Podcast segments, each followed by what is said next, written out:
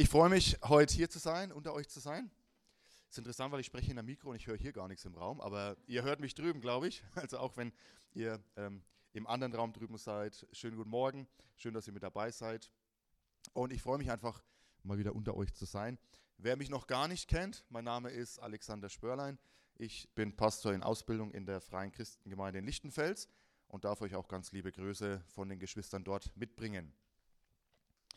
Ja, ist doch faszinierend, während wir hier versammelt sind, ja, sowohl hier als auch drüben im anderen Raum, sind heute weltweit gesehen überall Menschen versammelt, sei es im Großen, ich glaube in den USA ist so der größte Gottesdienstraum fast, glaube ich, 100.000 Leute.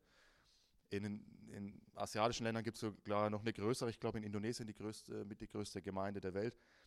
Aber egal, ob wir jetzt im Großen versammelt sind oder im ganz Kleinen, wo vielleicht nur zwei Leute heute versammelt sind oder wie wir hier, einfach mal in einem anderen Kontext, ja.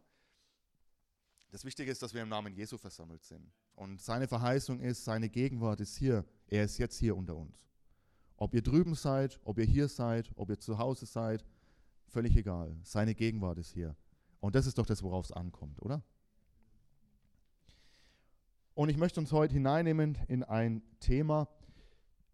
Ich weiß nicht, wer im Urlaub war oder in Urlaub fahren durfte dieses Jahr. Wir hatten noch mal das Privileg.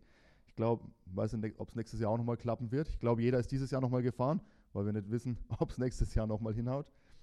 Aber eine der bekannten Fragen oder die meistgestellte Frage im Urlaub, wenn man neue Leute kennenlernt, ist doch, na, wo kommst denn du her? Also, vielleicht nicht auf Fränkisch, aber wo kommst du denn eigentlich her? Und was wir damit meinen ist, wo gehörst du hin? Wo soll ich dich einordnen? Und das ist die Frage meiner Predigt heute. Wo gehörst du hin? Wo gehören wir hin? Und ich möchte uns mit hineinnehmen in einen Text im Philipperbrief, und zwar in Philipper 3, die Verse 13 bis 14 und 17 bis 21. Philipper Kapitel 3, ab Vers 13. Der Text ist etwas länger. Und da heißt es ab Vers 13, Geschwister, ich bilde mir nicht ein, schreibt hier Paulus, das Ziel schon erreicht zu haben. Eins aber tue ich. Ich lasse das, was hinter mir liegt, bewusst zurück, konzentriere mich völlig auf das, was vor mir liegt und laufe mit ganzer Kraft dem Ziel entgegen, um den Siegespreis zu bekommen, den Preis, der in der Teilhabe an der himmlischen Welt besteht, zu der uns Gott durch Jesus Christus berufen hat. Jetzt machen wir einen Sprung zu, zu Vers 17. Folgt alle meinem Beispiel, Geschwister, und richtet euch auch an denen aus, deren Leben dem Vorbild entspricht, das ihr an uns habt. Viele leben nämlich ganz anders. Ich habe euch schon so oft von ihnen, vor ihnen gewarnt und auch jetzt kann ich nur unter Tränen von ihnen reden. Sie sind Feinde des Kreuzes Christi und sie enden im Verderben. Ihr Gott sind ihre eigenen Begierden und sie sind stolz auf Dinge, für die sie sich eigentlich schämen müssten. Das Einzige, was sie interessiert, ist diese irdische Welt. Wir dagegen sind Bürger des Himmels. Und vom Himmel her erwarten wir auch unseren Retter, Jesus Christus, den Herrn. Er wird unseren unvollkommenen Körper umwandeln und wird ihn seinem eigenen Körper gleich machen, der Gottes Herrlichkeit widerspiegelt. Er hat die Macht dazu, genauso wie er die Macht hat, das ganze Universum seiner Herrschaft zu unterstellen. Soweit mal der Text aus dem Philipperbrief. Und ich möchte nochmal beten für die Predigt. Herr Jesus, ich danke dir für dein Wort. Ich danke dir, dass du es uns überliefert hast, dass es dir wichtig war, dass wir heute noch davon profitieren dürfen, Herr. Und wir bitten dich einfach, dass du uns jetzt offene Augen im geistlichen Sinne, offene Ohren, offene Herzen schenkst für das, was du heute in unser Leben hineinsprechen möchtest. Amen. Als meine Frau, die heute auch mit dabei ist, freue ich mich, dass meine Frau auch mit da ist, äh, und ich in Australien an der Bibelschule waren, da war ein sehr internationales Umfeld. Es waren Studenten aus ungefähr 70 Nationen dort und auch eine, die nicht so weit herkommt, nämlich aus Frankreich, eine Mitstudentin. Und eines Tages, ähm, diese Studentin kam aus dem Elsass, also relativ nah an der deutschen Grenze. Sie sprach sogar etwas Deutsch und so habe ich sie einfach mal gefragt, Mensch, fühlst du dich eigentlich der französischen oder der deutschen Kultur näher? Kleiner Hinweis, Macht diesen Fehler nicht. Also, wenn Ihre Blicke töten könnten, wäre ich jetzt nicht unter euch. Und Ihre Antwort war, sowas kann nur ein Deutscher fragen. Also tut mir leid, wenn ich euch da schlecht repräsentiert habe. Aber bevor mich jetzt jemand verurteilt hier im Raum oder auch, oder auch ähm, im anderen Raum drüben und jemand fragt, wie kann man nur so eine dumme Frage stellen und so unsensibel sein. Aber meine Frage war wirklich aus dem Interesse heraus, wo fühlst du dich dazugehörig? Denn wenn du im Elsass wohnst und die deutsche Grenze nur ein paar Kilometer weg ist, Paris, deine Hauptstadt, also dein politisches Zentrum, aber 500 Kilometer entfernt ist, dann ist meine Frage einfach, wo gehörst du dazu? Also wie fühlst du dich? Wo fühlst du dich dazugehörig. Gerade noch, wenn du eben aus einem Raum kommst, wo auch vieles noch ähm, auch der deutschen Kultur sehr nahe ist und man auch die Sprache kennt. Wo gehörst du dazu? Und das hat mich zu der Frage gebracht, woher wissen wir eigentlich, wohin wir gehören? Woher weißt du, wo du hingehörst? Wenn wir uns die Weltkarte mal anschauen, dann sehen wir viele interessante Gebiete, die jetzt zum Beispiel so wie das Elsass viel näher an einen anderen Staat angrenzen als an das eigene politische Zentrum. Also zum Beispiel die Kanarischen Inseln. Ich mache jetzt keine Umfrage, wer dieses Jahr auf die Kanarischen Inseln geflogen ist. Die Kanarischen Inseln liegen vor der Küste von Marokko und der Westsahara. Sehr weit weg von Madrid. Aber wenn du dort jemanden fragen würdest, bist du, also wo fühlst du dich dazugehörig, würden sie doch sagen, ja, wir sind Spanier. Viele griechische Inseln liegen eigentlich vor der Küste der Türkei. Athen ist sehr weit weg. Ja, wir, sind, wir durften auf einer der griechischen Inseln Urlaub machen und beim Anflug sind wir an der Türkei vorbeigeflogen. Also die Türkei lag viel näher als das griechische Festland. Und trotzdem, wenn du die Leute dort fragst, wo gehörst du hin, würden sie sagen, wir sind Griechen.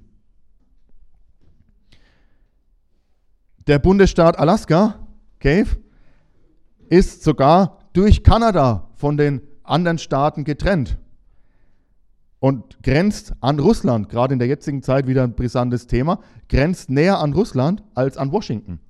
Und trotzdem würdest du, wenn du fragst, die Antwort bekommen, hey, wir, wir Americans, wir, ja, wir sind Amerikaner, wir gehören zu den Vereinigten Staaten. Ja? also das, ist, also da stellt sich doch diese Frage und die ist gar nicht so banal. Woher wissen wir eigentlich, wohin wir gehören? Für die Gemeinde in Philippi war das ähnlich. Philippi lag in Makedonien zur damaligen Zeit und war eine römische Kolonie. Und in einer römischen Kolonie war das Ziel, römisch zu leben. Also es sollte so sein wie in Rom, es sollte sich so anfühlen, die Gebäude, die Architektur, es sollte römisches Leben sein, auch wenn es sehr weit weg von der Hauptstadt Rom war sollten sich dort Römer wie in Rom fühlen, wie zu Hause. Gleichzeitig lebten dort auch Juden. Und auch für sie war Jerusalem sehr weit weg. Und Paulus gründet dort die erste Gemeinde in Europa. Auch hier wieder weit weg letztlich von dem Ausgangspunkt des Evangeliums, weit weg von Jerusalem. Wir finden also in Philippi einerseits Römer, die weit weg sind von Rom und sagen würden, hey, wir sind Römer. Und wir finden Christen, die weit weg von Jerusalem sind und die sagen würden, wir sind Christen. Und die finden sich wieder in dieser antiken Stadt von Philippi. Und dazu kommt noch, dass sich die Christen natürlich in einem hellenistischen, also in einem heidnischen Umfeld letztlich bewegen. Und Paulus erinnert diese Christen in Philippi daran, Leute, ihr müsst wissen, wo ihr hingehört. Und dasselbe gilt auch für uns. Wir müssen wissen, wo wir hingehört. Und so schreibt er in Philippa 3, Vers 20, in der neuen Genfer Übersetzung, aus der ich gerade gelesen habe, da heißt es, wir dagegen sind Bürger des Himmels. In der Luther-Übersetzung heißt es, wir aber sind Bürger im Himmel. Auch interessant. Aber wir sind doch in Philippi. Aber ihr seid schon Bürger im Himmel. Und die neue Lebenübersetzung heißt, aber unsere Heimat ist der Himmel, wo Jesus Christus, der Herr, lebt. Und in dieser Aussage, wir dagegen sind Bürger des Himmels, da stecken aus meiner Sicht zwei Dimensionen drin. Die eine Dimension ist die, wir leben auf unsere himmlische Heimat zu, aber es steckt auch noch eine zweite drin. Wir leben von unserer himmlischen Heimat her. Also erste Dimension, wir leben auf unsere himmlische Heimat zu. Zweite, wir leben von unserer himmlischen Heimat her. Was ich damit meine, will ich gleich noch genauer beschreiben. Also machen wir mal die erste Dimension. Wir leben auf unsere himmlische Heimat zu. Sagt mal alle zusammen, wir leben auf unsere himmlische Heimat zu. Genau. Was man selber sagt, kann man sich leichter merken. In, in dem, seinem Brief an die Philipper, spricht Paulus immer wieder von einem Ziel, auf das er zuläuft, wie so ein, ein Läufer. Ja, Paulus kannte auch damals die Spiele, so wie wir die Olympischen Spiele kennen, gab es damals im antiken äh, griechischen Umfeld auch Spiele und er kennt, er hat es vor Augen, ja, wie so ein Läufer, der auf ein Ziel zuläuft. Und so spricht er im Philipperbrief immer von einem Ziel. In Vers 13 haben wir gelesen, Geschwister, schreibt Paulus, ich bilde mir nicht ein, das Ziel schon erreicht zu haben. Eins aber tue ich, ich lasse das, was hinter mir liegt, bewusst zurück, konzentriere mich völlig auf das, was vor mir liegt und laufe mit ganzer Kraft dem Ziel entgegen, um den Siegespreis zu bekommen. Den Preis, der in der Teilhabe an der himmlischen Welt besteht, zu der uns Gott durch Jesus Christus berufen hat. Und in 21 schreibt er weiter, er wird unseren unvollkommenen Körper umwandeln und wird ihn seinem eigenen Körper gleich machen, der Gottes Herrlichkeit widerspiegelt. Er hat die Macht dazu, genauso wie er auch die Macht hat, das ganze Universum seiner Herrschaft zu unterstellen. Paulus schreibt also, ich laufe auf dieses Ziel zu, aber ich hab, bilde mir nicht ein, das Ziel schon erreicht zu haben. Also dieses Band, wie es oft bei, bei Wettrennen seht, wo der erste Läufer durchrennen darf, Paulus sagt, da bin ich noch nicht durch. Ja? Ich bin noch auf dem Weg. Und wir alle wissen und erleben das leider immer wieder, auch auf schmerzhafte Weise, dass unser Leben hier begrenzt ist. Unser Leben in dieser Form, so wie wir hier stehen, ist nicht ewig. Wir haben ewiges Leben, aber nicht so. Aber gleichzeitig wissen wir in Jesus Christus, der den Tod besiegt hat, dass sein Leben in unser Leben hineinfließt.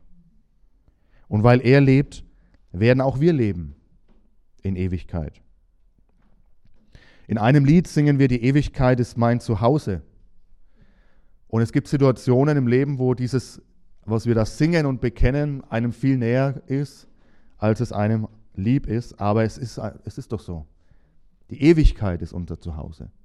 Die Ewigkeit bei ihm, bei unserem Vater im Himmel, das ist unsere Heimat. Das ist das, wo wir hingehören. Und jeden Tag kommen wir dieser himmlischen Heimat ein Stück näher. Heute bin ich näher dran als gestern.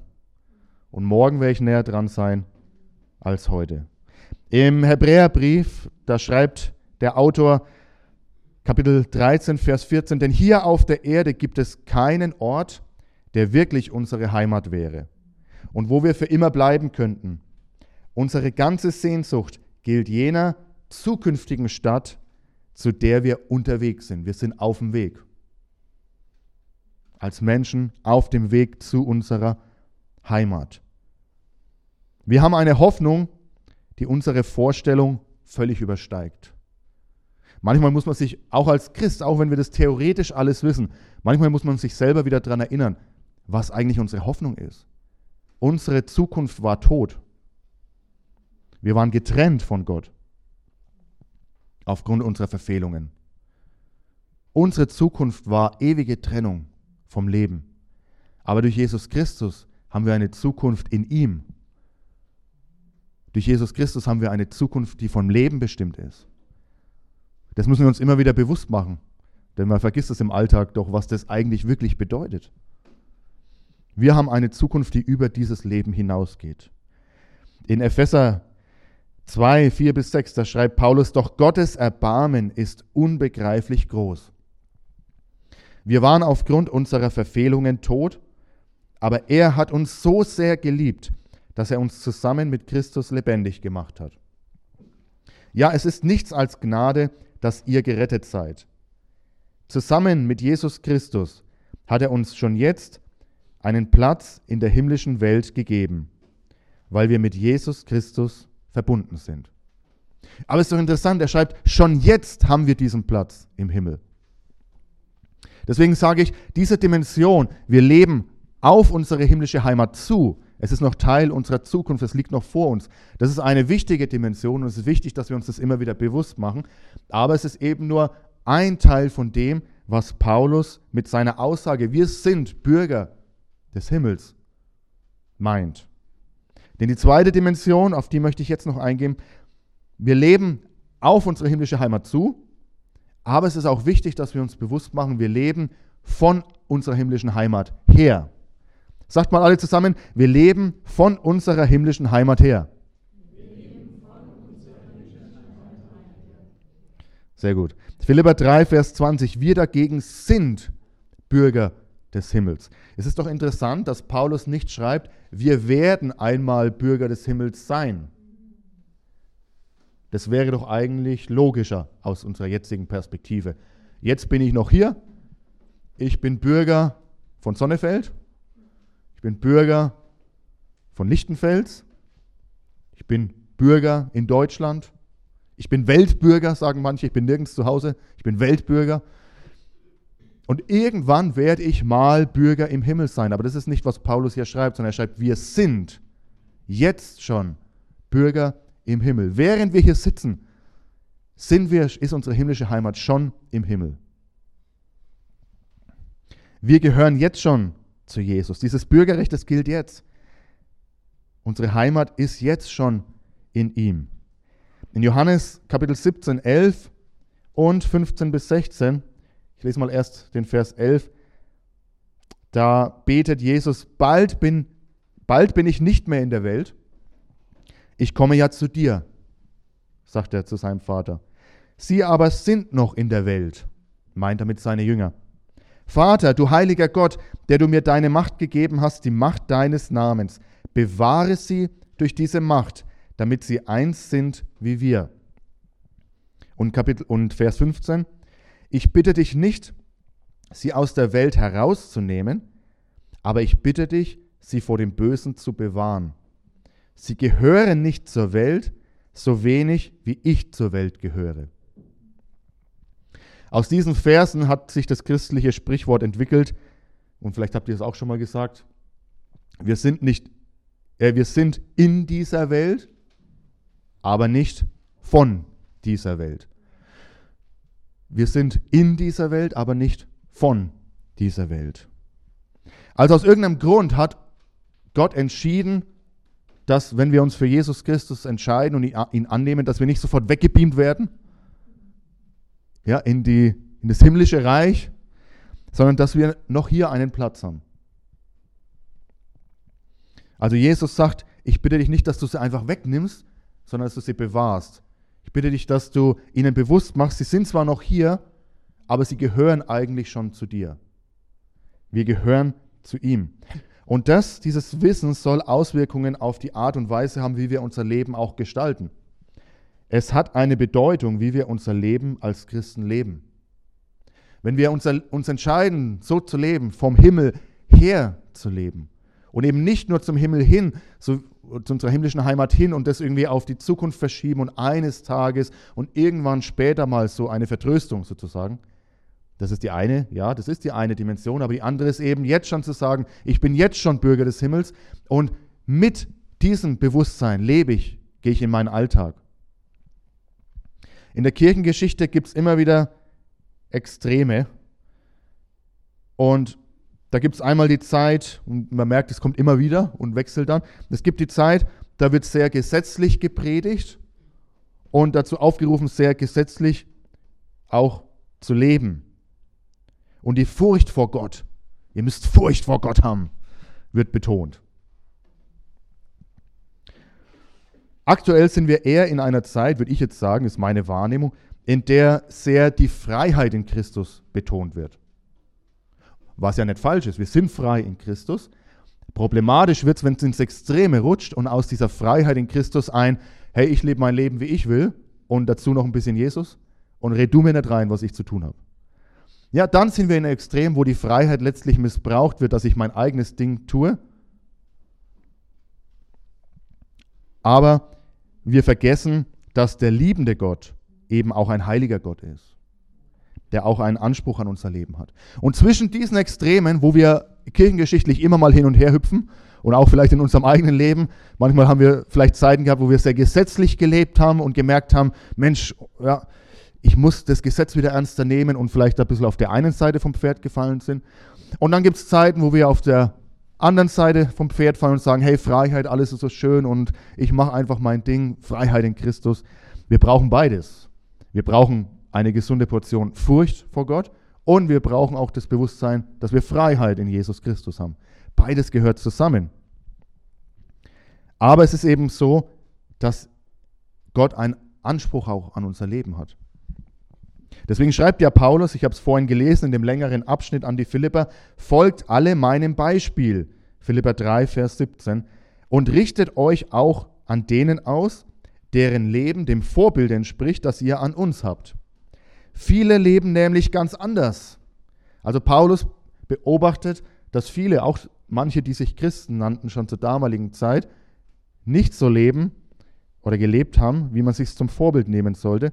Ich habe euch schon oft vor ihnen gewarnt und auch jetzt kann ich nur unter Tränen von ihnen reden. Sie sind Feinde des Kreuzes Christi und sie enden im Verderben. Ihr Gott sind ihre eigenen Begierden und sie sind stolz auf Dinge, für die sie sich eigentlich schämen müssten. Das Einzige, was sie interessiert, ist diese irdische Welt. Paulus sagt also so viel wie, Sie haben keine Ahnung von ihrer himmlischen Heimat. Alles, was für sie zählt, ist das Irdische, ist das, was jetzt hier auf der Erde Spaß, er spricht hier von Begierden, Spaß macht, Freude macht, scheinbar Erfüllung bringt. Aber das soll nicht unser Anspruch sein. Paulus fordert uns auf, Mitläufer zu sein. Oh, Mitläufer ist ja ein problematisches Wort, oder? Äh, wir wollen doch keine Mitläufer sein. Es wird immer so negativ gebraucht. Oder eure Kinder sagt ja auch, sei kein Mitläufer. Wenn die anderen von der Brücke springen, springst du nicht von der Brücke. Ja? Wenn die anderen Drogen nehmen, nimmst du keine Drogen. Sei kein Mitläufer. Aber Paulus sagt, seid Mitläufer mit mir auf dem Weg zu diesem Ziel hin. Seid Mitläufer. Lauft mit mir in Richtung dieses Ziels. Und richtet euer Leben, sagt er sogar nach meinem Vorbild aus. Jetzt war wahrscheinlich Paulus auch nicht perfekt und sündlos, sonst hätte er ja Jesus nicht gebraucht. Aber er sagt dieses, diese, diese Perspektive, hey, wir haben eine Zukunft in unserer himmlischen Heimat, aber auch jetzt lasst uns schon bewusst sein, wir sind jetzt schon Bürger des Himmels, also lasst uns auch leben wie Bürger des Himmels. Wir haben eine neue Identität in Christus bekommen und in dieser neuen Identität dürfen wir auch jetzt schon leben. Aber lasst uns mal ehrlich sein. Wir sind ja unter uns, also mit euch. Manchmal fühlt sich unsere himmlische Heimat so richtig weit weg an. Oder? Also ich sage hier so schön, hey, wir sind Bürger des Himmels und lasst uns von dieser himmlischen Heimat her leben. Und mancher sitzt vielleicht hier und sagt, in meinem Leben, ganz ehrlich, aktuell fühlt sich überhaupt nicht so an. Als ob das Teil meines, meines Lebens wäre, meines Alltags wäre. Der Himmel fühlt sich so weit weg an. Wenn er nicht existieren würde, wäre genau das Gleiche. Und gleichzeitig ist uns diese Welt so nah. Ja, diese Welt, die von Gott oft nichts wissen will, die nach ganz anderen Werten leider oftmals lebt, als Jesus es uns vorgelebt hat. Und so kann es doch passieren, dass wir auch als Christen manchmal vergessen, wo wir hingehören. Der Himmel fühlt sich so weit weg an, aber die Welt ist doch so nah. Und dann schreibt Paulus im Philippa 1, 27, aber das Entscheidende ist, lebt so, dass es im Einklang mit dem Evangelium von Christus steht. Ja, manchmal würde ich mir auch wünschen, hey, lass uns einfach hochbeamen. Herr, hol uns doch einfach in dein Reich und wo es keine Krankheit mehr gibt, wo es kein Leid mehr gibt, wo es keinen Tod mehr gibt, wo einfach dieser ganze Mist endlich vorbei ist. Und wir wissen noch gar nicht, was noch für ein Mist alles auf uns zukommen wird. Ja, ihr, ich bin mir sicher, ihr schaut auch alle Nachrichten und so weiter.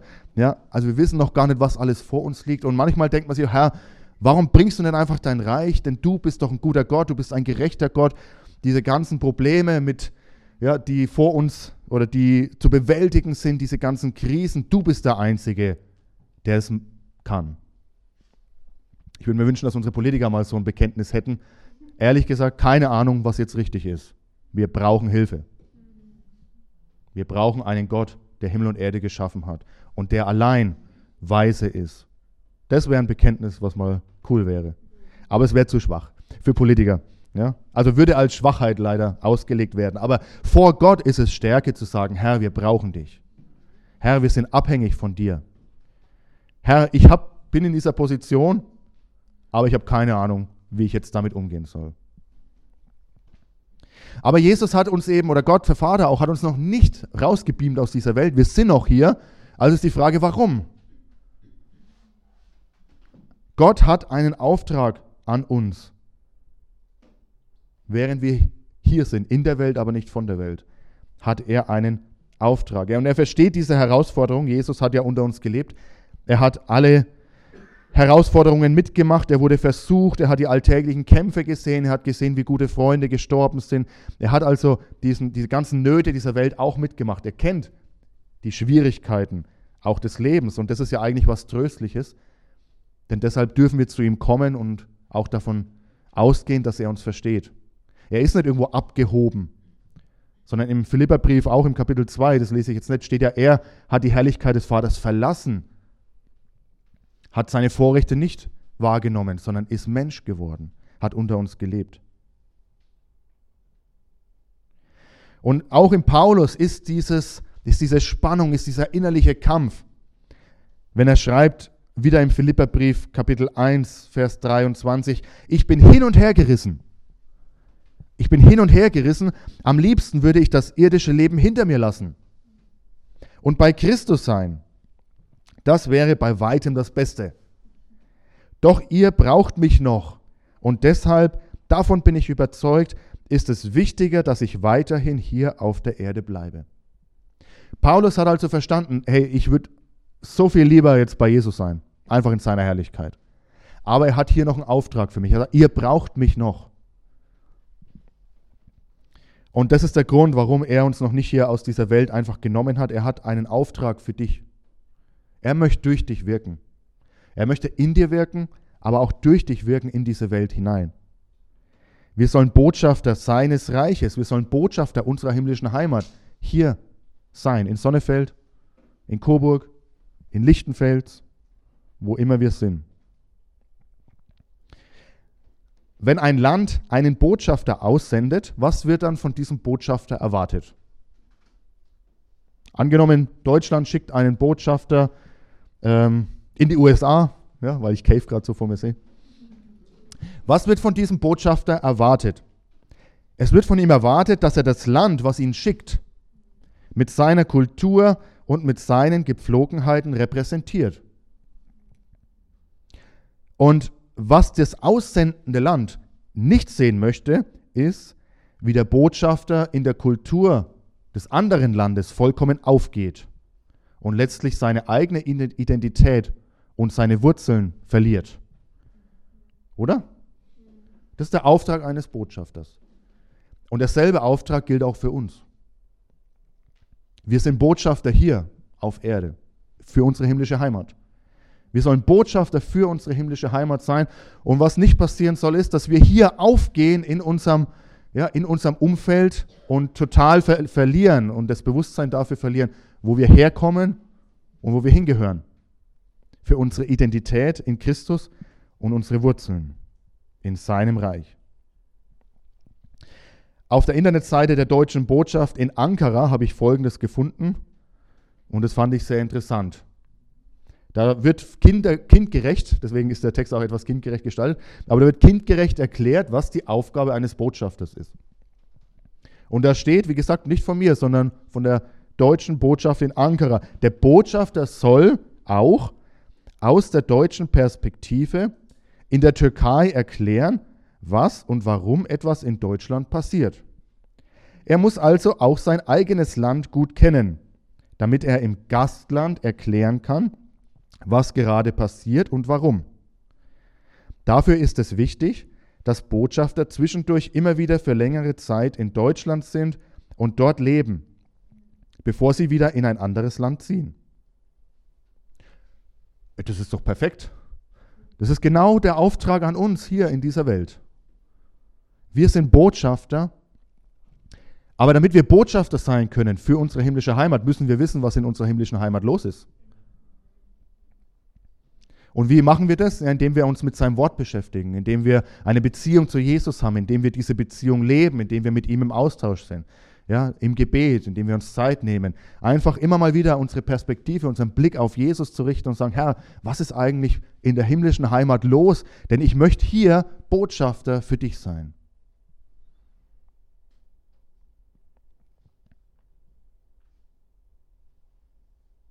Und zum Schluss möchte ich ein, noch ein Beispiel hernehmen, wo das ganz praktisch, finde ich auch biblisch, sichtbar wird. Das, was ich gerade beschrieben habe. Wer weiß noch die zwei Dimensionen? Wir sind Bürger des Himmels. Das erste, wir leben auf unsere himmlische Heimat zu. Ihr könnt auch alle die Bewegung mitmachen, dann bleibt es noch besser im Gedächtnis. Zu. Und wir leben von unserer himmlischen Heimat her. Sehr schön. Und ich finde, es wird ganz gut sichtbar, wenn wir in das Buch Daniel gehen, im Alten Testament. Ich fasse einfach mal ganz kurz zusammen. Wir sind ungefähr 600 vor Christus und das Südreich, das Reich Juda, ähm, wird von den Babyloniern ins Exil geführt.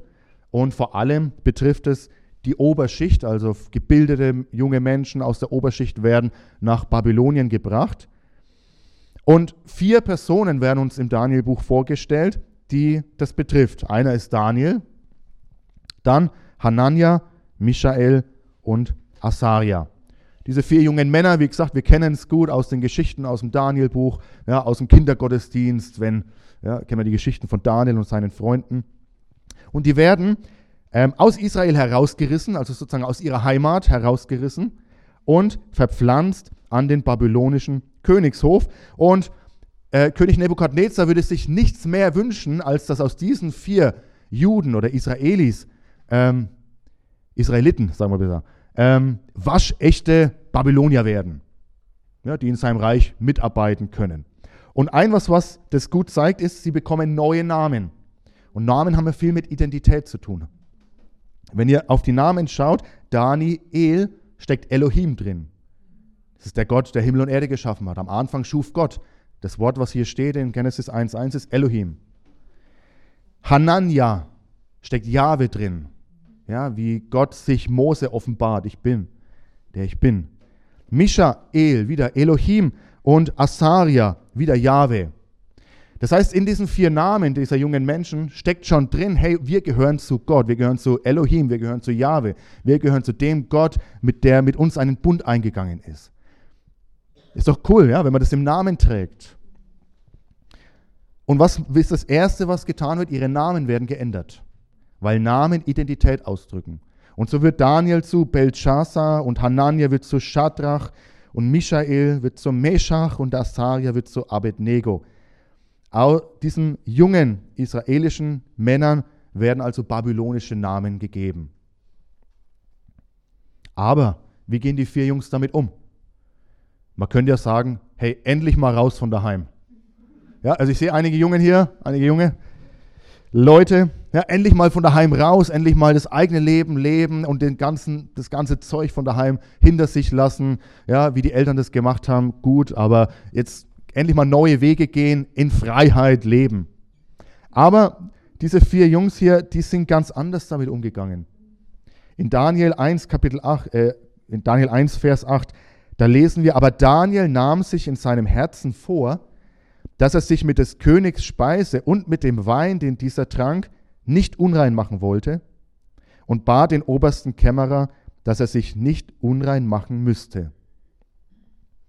Also anstatt zu sagen, wow, dieses Riesenbuffet, und es war ja ein Vorrecht, am Buffet des Königs zu sein, am Tisch des Königs zu essen, ich verzichte auf dieses Buffet.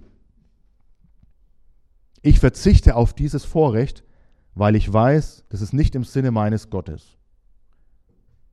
Mein Gott will nicht, dass ich mich unrein mache. Also mache ich mich nicht unrein. Das ist eigentlich eine krasse Sache.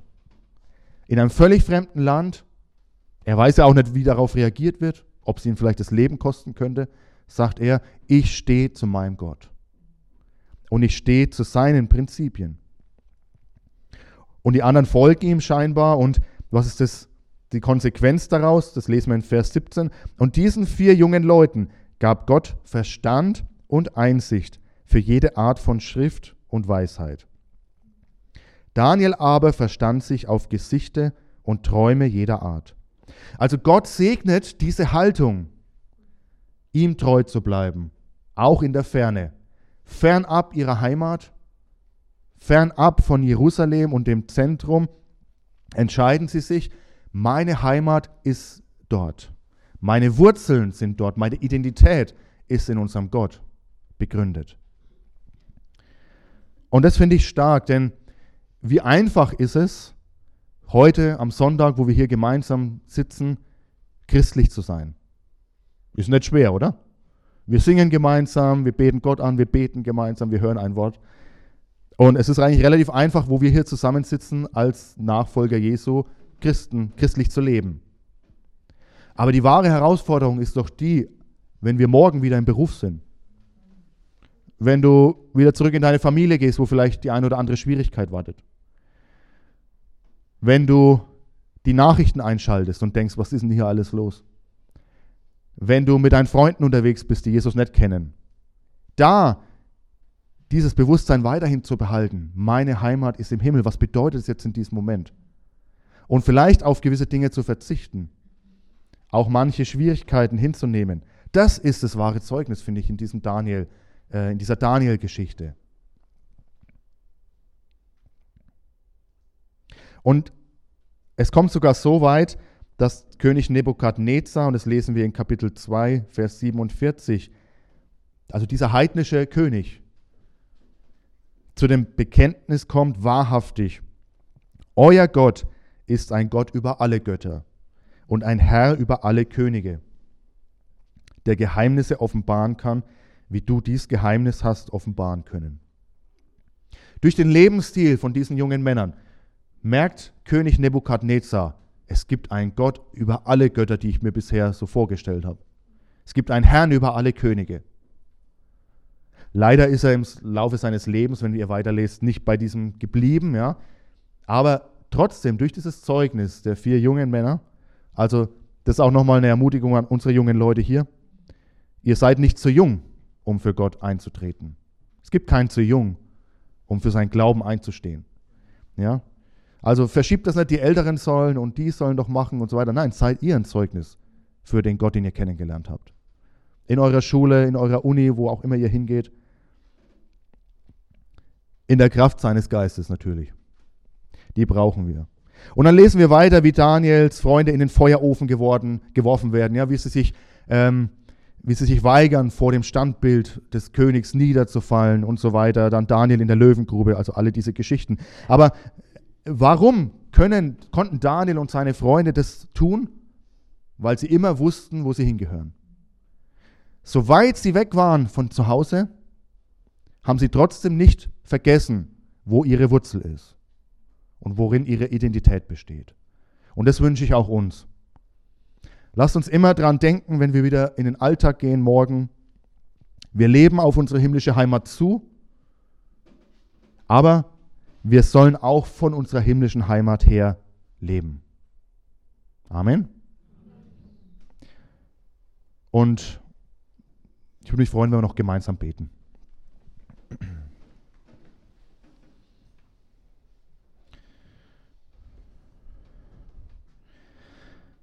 Herr Jesus, dein Wort fordert uns heraus, auch heute Morgen.